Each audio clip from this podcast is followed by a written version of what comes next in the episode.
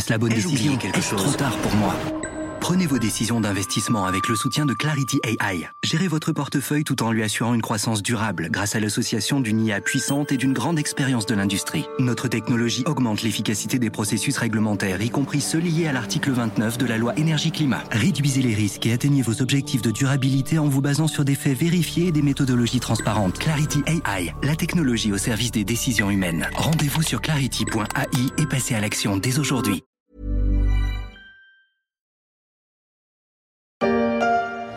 France et Allemagne partageront d'abord avec quelques autres leur charbon et leur acier. Quand on a des intérêts communs, on sait faire la paix. Puis il y aura surtout la rencontre de deux hommes qui au départ ont apparemment très peu de choses en commun. Le Rénan Konrad Adenauer et puis le général de Gaulle. Deux hommes qui croient en leur histoire, en leur destin, sans doute en Dieu, et qui sauront surtout convaincre leur peuple. Il y a 60 ans, le 22 janvier 1963, la France et l'Allemagne signaient le traité de l'Élysée, des noces de diamants, pour deux pays qui auront passé une partie du siècle dernier à se battre et qui ont su voir leurs intérêts communs. Une union faite de haut et de bas, au gré des personnalités des dirigeants, mais aussi du contexte géopolitique. Et avec la guerre en Ukraine, l'heure est d'ailleurs plutôt au refroidissement des relations, un danger aussi pour l'Europe.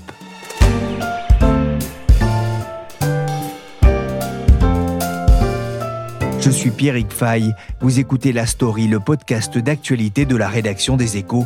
Un podcast disponible sur Google Podcast, Spotify ou encore Deezer et sur toutes les autres plateformes de téléchargement et de streaming de podcasts.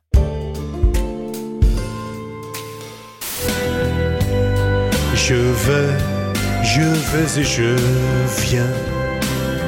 Bite entre Paris et Berlin. Je vais et je viens, car là n'est pas loin. Ach, grosse malheur Et je me retiens.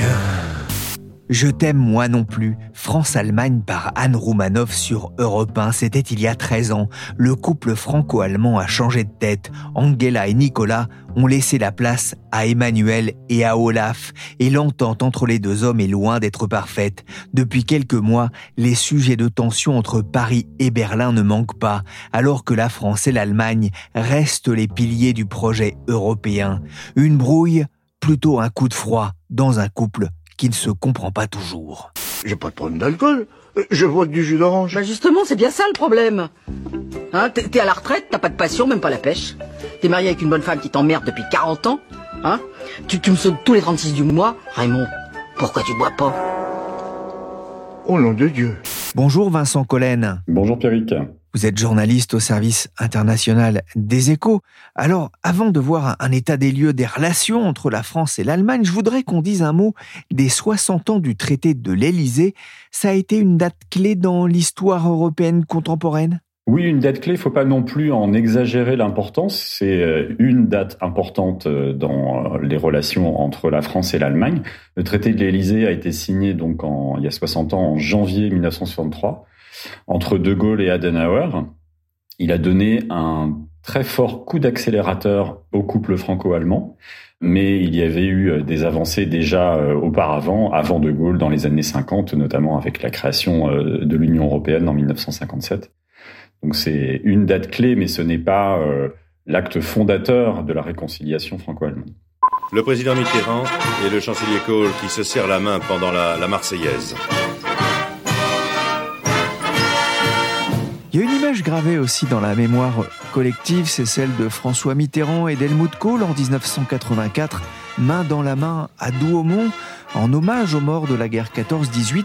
Une image marquante, mais aussi un geste structurant pour les relations entre les deux puissances européennes? Oui, c'est une image qui a beaucoup marqué euh, l'opinion publique, euh, même euh, des personnes qui n'étaient pas nées à cette époque. Beaucoup ont vu les photos ou, les vidéos de, de ce moment très fort.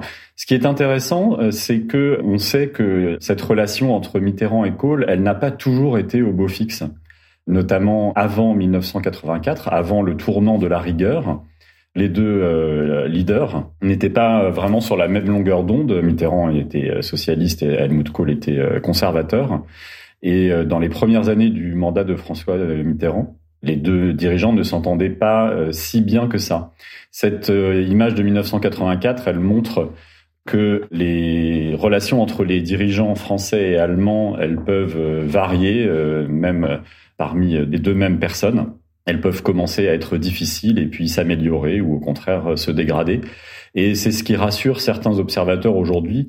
La relation entre Olaf Scholz et Emmanuel Macron, elle semble euh, assez mal démarrer, mais on peut garder un espoir qu'elle s'améliore, peut-être sur le modèle de celle de Mitterrand et Kohl. Le souvenir d'une guerre pour les rapprocher, mais c'est une autre guerre plus actuelle qui vient souligner cette fois-ci les tensions entre la France et l'Allemagne. C'est la guerre en Ukraine, Vincent? Oui, la guerre en Ukraine a montré au grand jour euh, des tensions qui étaient déjà là auparavant. Elle coïncide plus ou moins aussi avec l'arrivée de Scholz au pouvoir à quelques mois près, donc euh, c'est difficile de, distinguer ce qui est dû à la guerre en Ukraine, ce qui est dû à, l'arrivée de Scholz, au changement de gouvernement en Allemagne. Mais c'est certain que cette guerre provoque des tensions, euh, des problèmes euh, nouveaux qui sont autant de problèmes à résoudre pour le couple franco-allemand qui est le moteur européen. On pense notamment à l'énergie. La, guerre en Ukraine a fait exploser les prix d'énergie d'une façon euh, absolument historique et sans précédent. Euh, ce n'était jamais arrivé auparavant et il se trouve que l'Allemagne et la France ont des mix énergétiques très différents. Euh, la France repose euh, énormément sur le nucléaire, comme vous le savez, pour produire son électricité, alors que l'Allemagne a renoncé au nucléaire. Elle est en train de fermer ses dernières centrales et elle produit encore beaucoup d'électricité à partir de, de, gaz et de charbon et aussi d'énergie renouvelable. Donc cet état de fait, il n'est pas nouveau. La stratégie énergétique des deux pays, elle est différente depuis des années, voire des, même des décennies. Mais c'est l'explosion des prix provoquée par Vladimir Poutine et, et la guerre en Ukraine qui fait que les tensions entre les deux pays sur l'énergie apparaissent maintenant au grand jour. Ouais, quels sont les, autres points de tension en, entre euh, ces deux pays, sachant qu'avant même l'agression russe contre l'Ukraine, les relations étaient déjà moins au beau fixe? Oui, il y a, bah, il y a toujours euh, beaucoup de tensions. Les tensions entre l'Allemagne et la France, en fait, elles sont permanentes. La raison pour laquelle on en parle euh, beaucoup, c'est parce que ce sont les deux pays leaders de l'Union européenne, d'autant plus depuis le Brexit et le, et le départ de la Grande-Bretagne. La France et l'Allemagne sont sans conteste les deux plus grandes puissances économiques économique, démographique euh, de l'Union européenne. Et donc, ce sont deux pays qui sont obligés de s'entendre, sinon l'Europe ne peut pas avancer. Si les deux plus gros pays ne s'entendent pas, c'est impossible que euh, l'Europe puisse avancer, puisque un consensus sera impossible à dégager. Et donc, les tensions entre ces deux pays, elles sont euh, visibles parce que ce sont ces tensions-là qu'on doit résoudre pour faire avancer à peu près tous les dossiers au sein de l'Union européenne. Au revoir, mon amour peut-être un autre jour, peut-être une autre année. Au revoir mon amour, la vie n'est pas finie, la vie n'est pas passée. Au revoir mon amour de Dominique A. Au revoir mon amour, c'est ainsi que la ZDF, la télé allemande, évoquait les tensions entre la France et l'Allemagne. Une anecdote racontée par euh, Georges Valence dans un édito sur le site d'Investir. Vincent, c'est aussi une question d'homme. Le courant semble avoir du mal à passer entre Emmanuel Macron et le chancelier Olaf Scholz. Oui, c'est difficile euh, évidemment de décrire avec précision leurs relations personnelles parce que la plupart du temps, quand ils se voient, c'est enfin les vrais échanges qu'ils ont les plus intenses, c'est euh, en très petit comité ou euh, voire en tête à tête sans aucun conseiller pour un déjeuner ou un dîner, comme c'était le cas par exemple au mois d'octobre. Néanmoins, on voit bien que les deux hommes ont des styles radicalement différents, ne serait-ce que dans la communication. Emmanuel Macron communique beaucoup, parle beaucoup. Olaf Scholz est beaucoup plus secret. Donc ça, c'est un, un, point qui est assez évident quand on regarde euh, les deux hommes. Et puis il y a une différence euh, de fond qui est peut-être plus importante encore que celle des personnalités. C'est la façon dont les institutions euh, fonctionnent des deux côtés du Rhin. Emmanuel Macron, c'est un président de la Ve République qui a euh, énormément de pouvoir, notamment un pouvoir euh, quasi absolu, euh, j'exagère sans doute, mais quasi absolu en matière d'affaires étrangères et de défense. Ce n'est pas du tout le cas euh, pour euh, le chancelier allemand qui doit demander l'autorisation du Bundestag de l'Assemblée allemande pour énormément de décisions qui ont trait aux affaires étrangères. Et donc, c'est quelque chose qui apparaît de façon très claire en ce moment avec la guerre en Ukraine.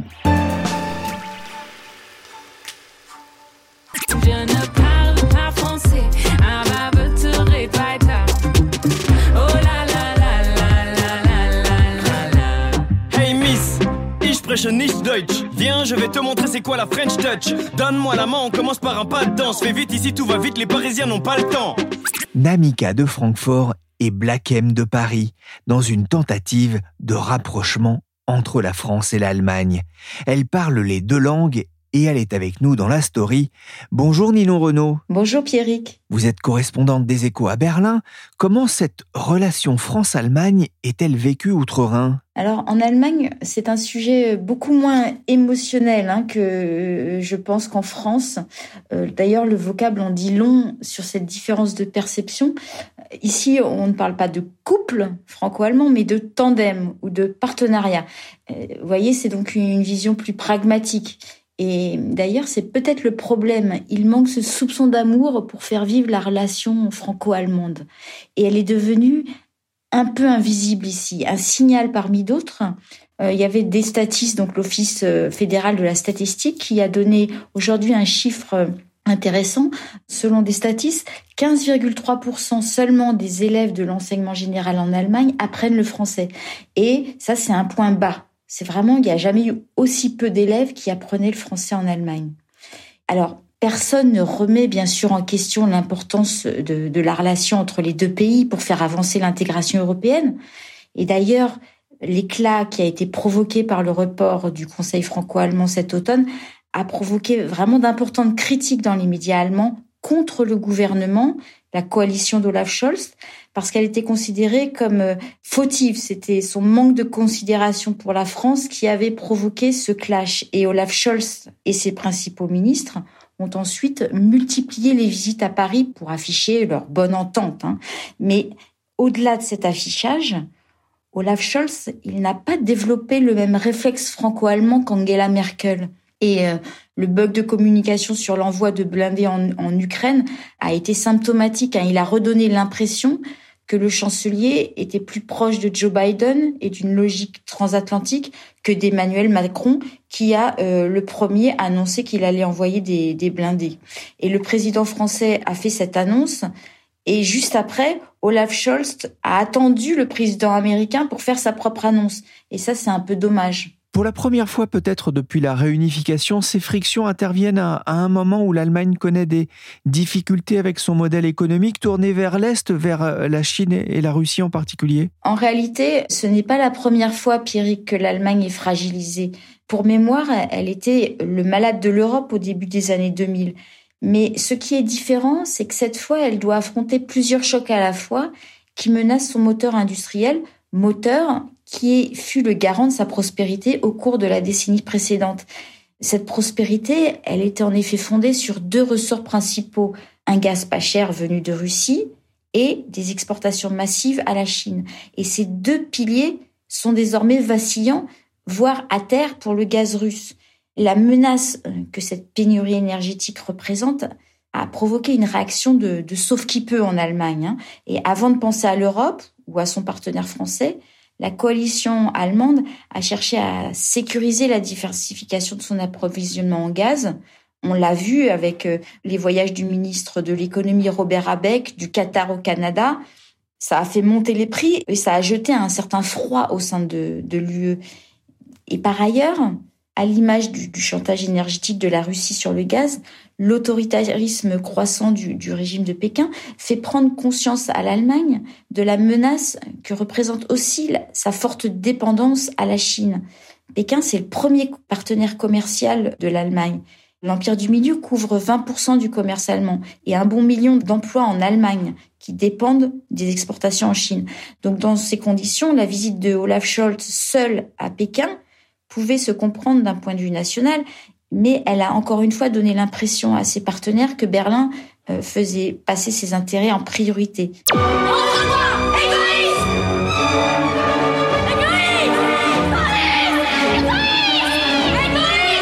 Alors, je vais mettre une petite touche d'optimisme dans ses observations, c'est l'Inflation Reduction Act, l'IRA. En décidant de subventionner massivement la transition écologique, les États-Unis, qui sont l'autre partenaire commercial principal de l'Allemagne, ont fait prendre conscience à la coalition d'Olaf Scholz qu'elle était coincée entre deux mastodontes, les États-Unis et la Chine. Et pour compliquer la chose, ces deux superpuissances vraiment renforcent les taux. Et la seule issue pour l'Allemagne dans ce contexte, c'est l'Europe.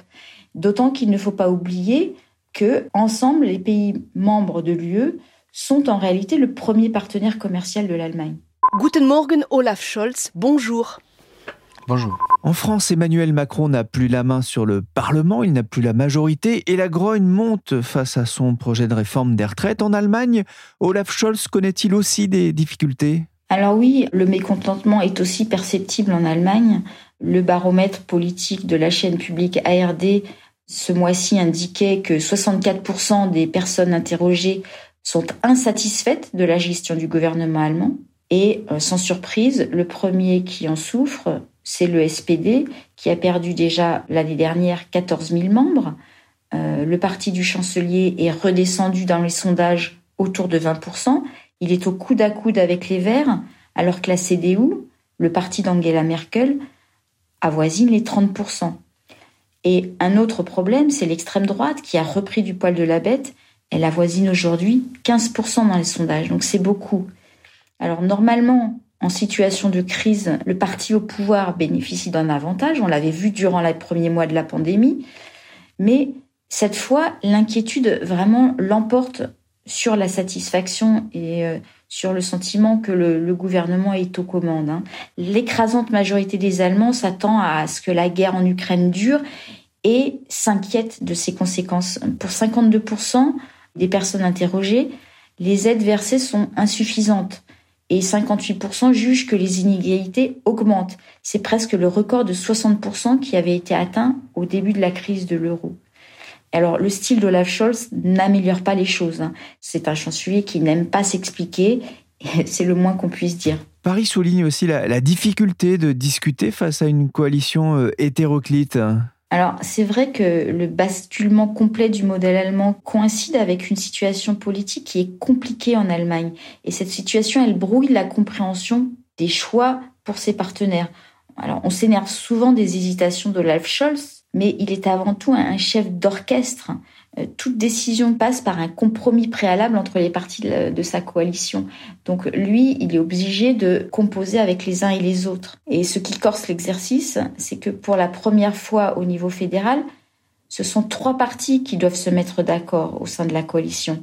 Et entre le SPD, donc d'Olaf Scholz, les Verts et les libéraux, euh, qu'il s'agisse des finances, de l'énergie ou de la défense, c'est une gageure de trouver un terrain d'entente. Et jusqu'à présent, Olaf Scholz s'est donc concentré sur la stabilisation de cet attelage et ça explique que la recherche d'accord avec des partenaires extérieurs, aussi important soit-il, soit passée au deuxième rang. Un bon exemple que je prendrai, c'est la stratégie de sécurité nationale. Elle devait être finalisée en fin d'année, mais euh, ça bloque encore entre Annalena Baerbock au ministère des Affaires étrangères et la chancellerie. Et sans accord national, c'est compliqué de construire des compromis avec des partenaires extérieurs, aussi frustrant cela puisse être pour la France.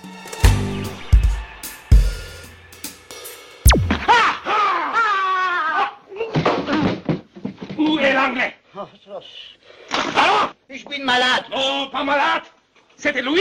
Ich bin malade, les démêlés de Louis de Funès dans la grande vadrouille avec un officier allemand, une autre époque pour deux pays devenus partenaires et amis avec les années. Ich bin malade, c'est un peu l'état des relations franco-allemandes avec des leaders contestés et affaiblis dans l'opinion.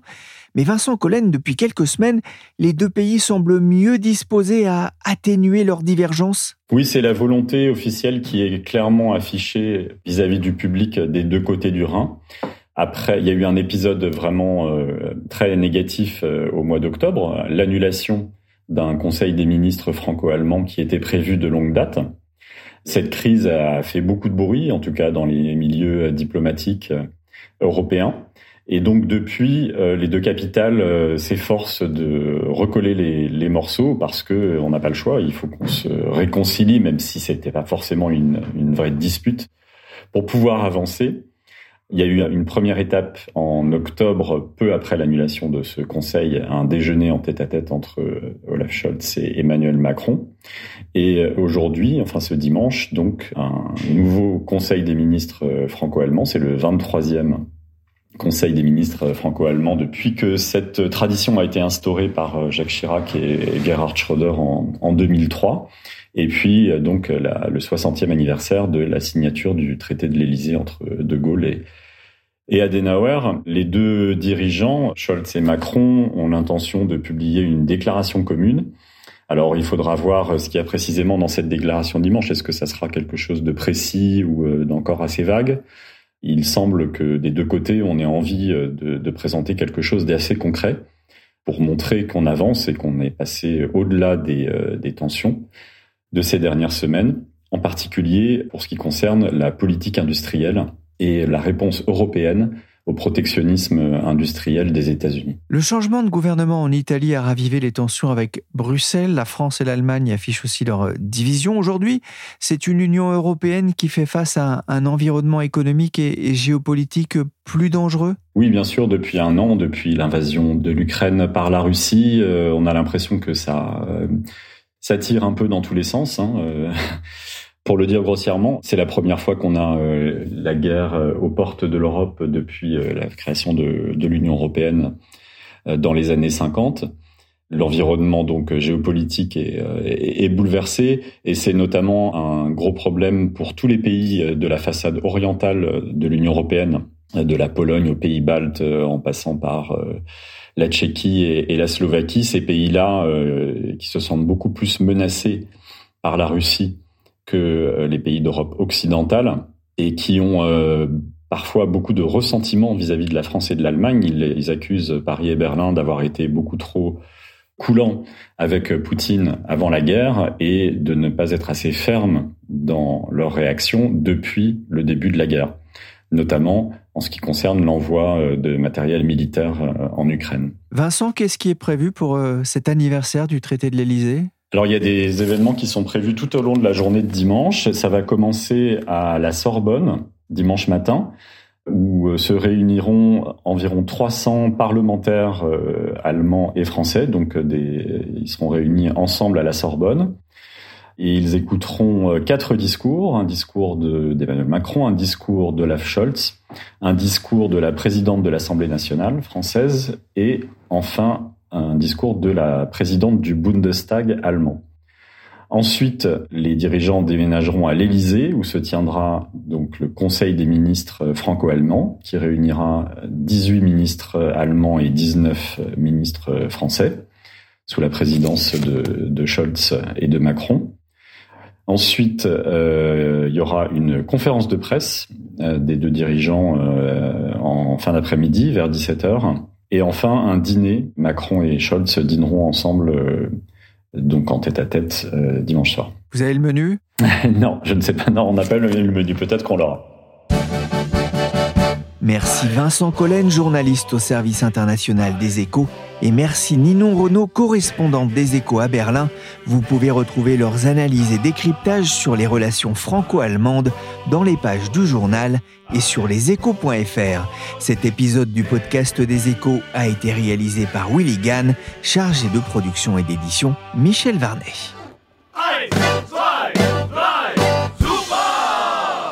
ziggy zaggy, ziggy zaggy. Oi, oi, oi. Ziggy zaggy, ziggy zaggy. Oi, oi, oi.